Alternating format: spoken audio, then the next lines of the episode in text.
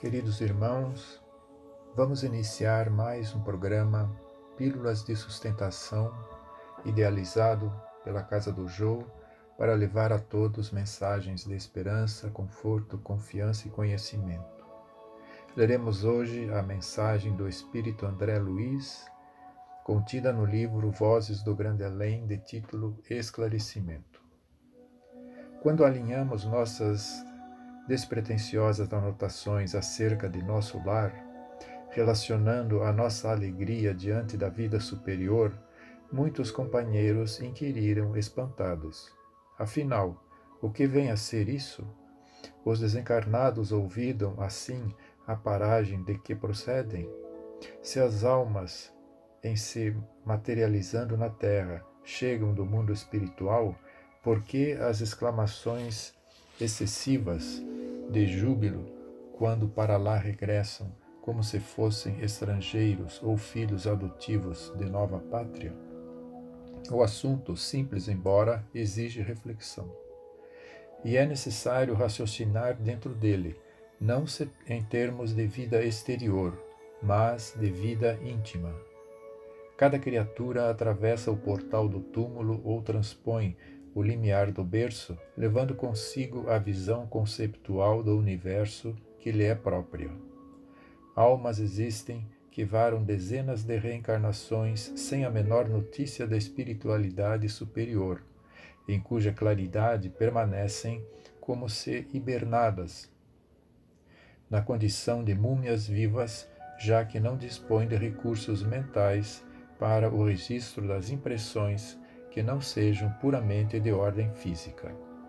Assemelham-se de alguma sorte aos nossos selvagens que, trazidos aos grandes espetáculos da ópera lírica, suspiram contrafeitos pela volta ao batuque. E muitos de nós, como tantos outros, em seguida a romagem infelizes ou semicorretas, tornamos do mundo as esferas espirituais compatíveis com a nossa evolução deficiente.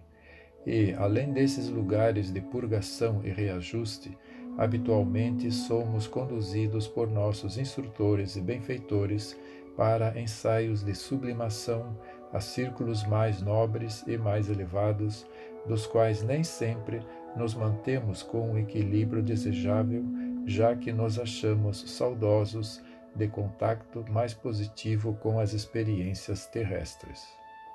Agimos, então, como alunos inadaptados de universidade venerável, cuja disciplina nos desagrada, por guardarmos o pensamento na retaguarda distante, ansiosos de comunhão com o ambiente doméstico em razão do espírito gregário que ainda prevalece em nosso modo de ser.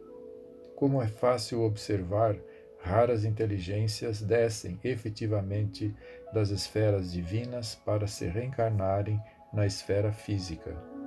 Todos alcançamos as estações do berço e do túmulo, condicionando nossas percepções do mundo externo aos valores mentais que já estabelecemos para nós mesmos, porque todos nos ajustamos, bilhões de encarnados, e desencarnados a diferentes faixas vibratórias de matéria, guardando, embora, o planeta como nosso centro evolutivo no trabalho comum.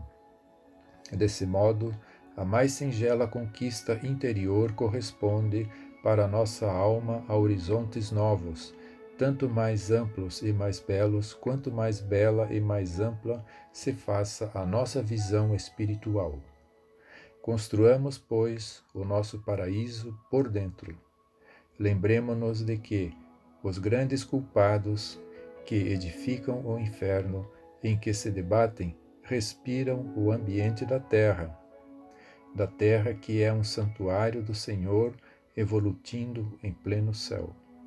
Nosso ligeiro apontamento em torno do assunto destina-se desse modo igualmente a reconhecermos mais uma vez o acerto e a propriedade da palavra de nosso Divino Mestre quando nos afirmou convincente: o reino de Deus está dentro de nós.